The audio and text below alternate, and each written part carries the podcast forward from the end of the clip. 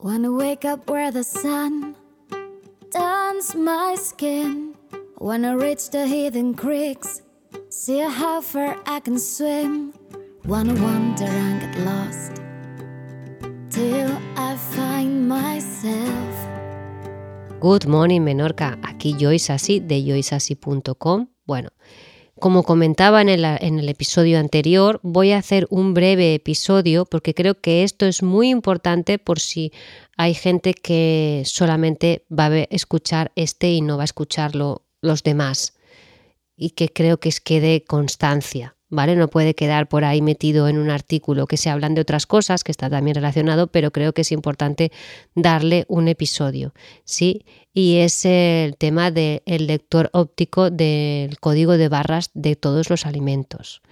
Yo no sé vosotros, pero yo mmm, cuando compro ropa, yo siempre corto las etiquetas que están en el código de barras. Pero claro, como podéis comprobar, cuando vosotros eh, compráis cualquier alimento, la etiqueta está pegada en, en lo que es la, el, el envase, ¿no? Lo que sea del código de barras. Entonces, todos los productos envasados todos llevan código de barras y si tú te compras verdura a granel o lo que sea, también luego te dan la pegatina con el código de barras. Vale. Pero es que todos esos, alimentos, antes de llegar a casa, pasan por un escáner, ¿vale? Que es recogido, nada, es muy cortito, pero es interesante, el fragmento de una entrevista que le hicieron a Anne-Claude Lefleur, ¿vale? Que es una biodinámica anti-OGM, que es anti-transgénico, y cogerente de Domaine Lefleb, que es una propiedad vitivinícola familiar donde comenta los efectos nocivos del lector óptico. Claro, si ellos hacen vino biodinámico, imaginaros, o sea, el cuidado, todo cómo lo hacen, cómo miman, todo el proceso de, del vino para que luego le pongan una etiqueta de código de barras y lo pasen por el lector. Entonces hacen una pregunta, una entrevista, una pregunta en la entrevista que es esto. ¿El efecto de los rayos lectores de los códigos de barras son verdaderamente negativos para el vino que hay en el interior de la botella? Y ella dice, yo me preguntaba sobre los efectos del lector óptico que pasa sobre el código de barras de un producto, sobre una botella de vino. Tenía dudas sobre si al vino le afectaba esta lectura óptica, por lo que hace unos años pedí al laboratorio de cristalización sensible hacer un análisis sobre un vino tocado por el lector óptico. Y el mismo vino pero sin ese contacto. O sea, uno sí y otro, otro que, uno que pasaba por el lector óptico y otro que no pasaba por el lector óptico. El resultado fue muy sorprendente, demostrando que al cabo de 24 horas el vino tocado por el lector óptico tenía una fuerte alergia. Es decir, el lector óptico llegó a atravesar el cristal y a ejercer un efecto alérgico sobre el vino. Y al cabo de 5 días el vino presentaba desequilibrios, lo que quiere decir que el paso del lector óptico sobre una botella de vino biodinámico es muy negativo para su calidad.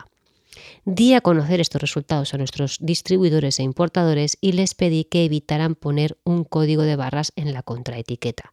Se puede poner en un papel que pase por la máquina registradora, pero no meterlo sobre la botella de vino, sobre todo cuando se trata de un gran vino. Así que si esto pasa en el vino biodinámico, ya nos podemos imaginar lo que va a pasar que va a pasar lo mismo en todos los productos que compramos, incluidos los ecológicos, que también tienen escáner para el código de barras. O sea, tú ahora vas a cualquier supermercado ecológico y te lo pasan por el lector, ¿sí o no? Entonces, ¿qué estamos haciendo? ¿Qué es esto? ¿Qué, qué, qué, qué incoherencia, por Dios? Es como, vale, me veréis que soy una exagerada, pero me ha venido el caso, es como comprarte eh, comida ecológica, la has cocinado y luego va y me la metes en el microondas. Hmm, Dios mío, ¿qué es esto? Por cierto, otro tema importante, el tema del microondas. Sí, sí, otro tema súper importante.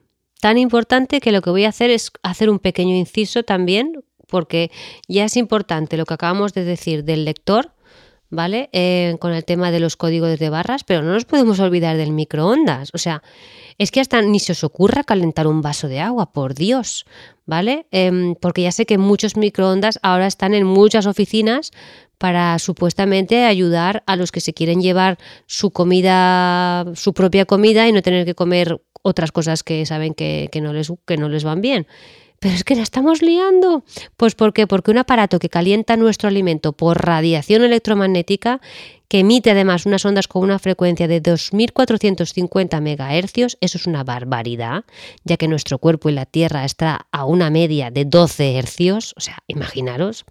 Estas hacen vibrar las moléculas de agua de los alimentos motivando una fricción que genera calor. Trabaja de forma inversa al horno tradicional, es decir, hace los alimentos de dentro afuera. Y además es un ladrón de antinutrientes. El ácido fólico desaparece cinco veces más rápido. Las vitaminas B1, B6 y C se pierden por completo. Forma una gran cantidad de radicales libres, altera la estructura proteica de los alimentos, manda narices, daña bruscamente las paredes de las verduras y frutas desgarrándola. ¿Vale? Es un electrodoméstico con un efecto desvitalizante y antinutritivo impresionante. Pero es que de aparte debilita luego nuestro organismo y daña nuestra salud es que es brutal. O sea, por eso os digo, es eh, increíble. A ver si tengo el tema de, lo de, la, de los... Creo que ha quedado bastante claro, ¿vale? El tema de los hercios, sí, súper importante, 2400 megahercios. Eso es que es una brutalidad, ¿vale? Entonces, es, ¿qué estamos haciendo? Lo siento mucho. Ahora tenéis la opción de que existen eh, tuppers de comida que aguantan eh, que tu comida esté caliente a la hora de, tener que comértela, ¿vale? Y de manera natural y, bien. Así que por favor, si eres de los que tiene que llevarse la comida al trabajo, no se te ocurra calentarlo. Existen termos de comida especiales para mantener durante horas esa eh, comida caliente y que no tengas que meterlo en estos aparatos que es brutal. Seguro que si entras a YouTube vas a poder, como ves, vas a poder ver todo, todo el proceso que hace de desgarro a las verduras, a las proteínas, a todo, a todo estas, estas frecuencias tan altas, ¿vale? Así que, bueno, yo creo que es súper importante. Para los que no lo sepáis, creo que, bueno, yo lo voy a contar por si hay alguno que no lo sepáis. La resonancia de la Tierra, el latido de la Tierra, llamada resonancia de Schumann, ¿sí? A quien, aunque a quien lo observó por primera vez fue Nikola Tesla, era de 7,8 hercios, pero desde los años 80 se ha elevado hasta los 12 hercios. Por tanto, si nuestro cuerpo y nuestra Tierra están a una medida de 12 hercios, si la corriente de nuestra casa es de 50 hercios y si algunos electrodomésticos superan los 1000 hercios, que en este caso son que los hercios, 2450 megahercios, está bien claro que va a haber un gran desbarajuste y desequilibrio surgiendo geopatías, es decir, enfermedades por las radiaciones. Súper importante. Interesante también países como Suecia, nos dice Discovery, Salud, en donde se han desencadenado verdaderas epidemias de personas que no pueden vivir en las ciudades porque han desarrollado una especie de alergia a la electricidad que les impide desarrollar una normal actividad profesional y deben retirarse a vivir a lugares inmersos en la naturaleza, alejados de todo signo de civilización. En los casos más graves de intolerancia se otorga la baja laboral permanente a personas de cualquier edad aquejadas de este mal, casos que van en aumento progresivo de forma bastante alarmante. impresionante, ¿eh? Alarmante e impresionante. Sí, sí. Es que claro, es que es, es, es, es, brutal. Haré un episodio hablando de, de, todo esto, ¿no? Porque imaginaros la cantidad de cosas. Los cepillos de dientes son eléctricos, las afeitadoras, las depiladoras, los secadores de manos, las estufas, eh, las secadoras de la ropa, los relojes. Ya olvídate de los relojes de cuerda que ya no están. Las ollas de cocina, ¿sí?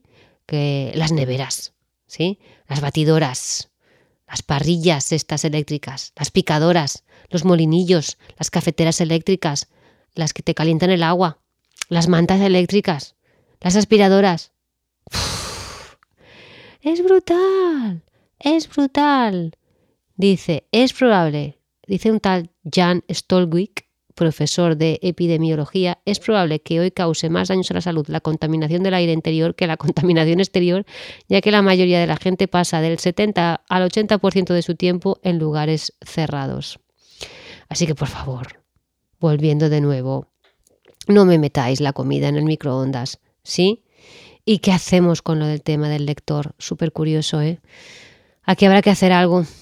Y no sé, Le, daré unas vueltas y si a alguien se le ocurre algo, estaría interesante que nos lo comentara, ¿vale?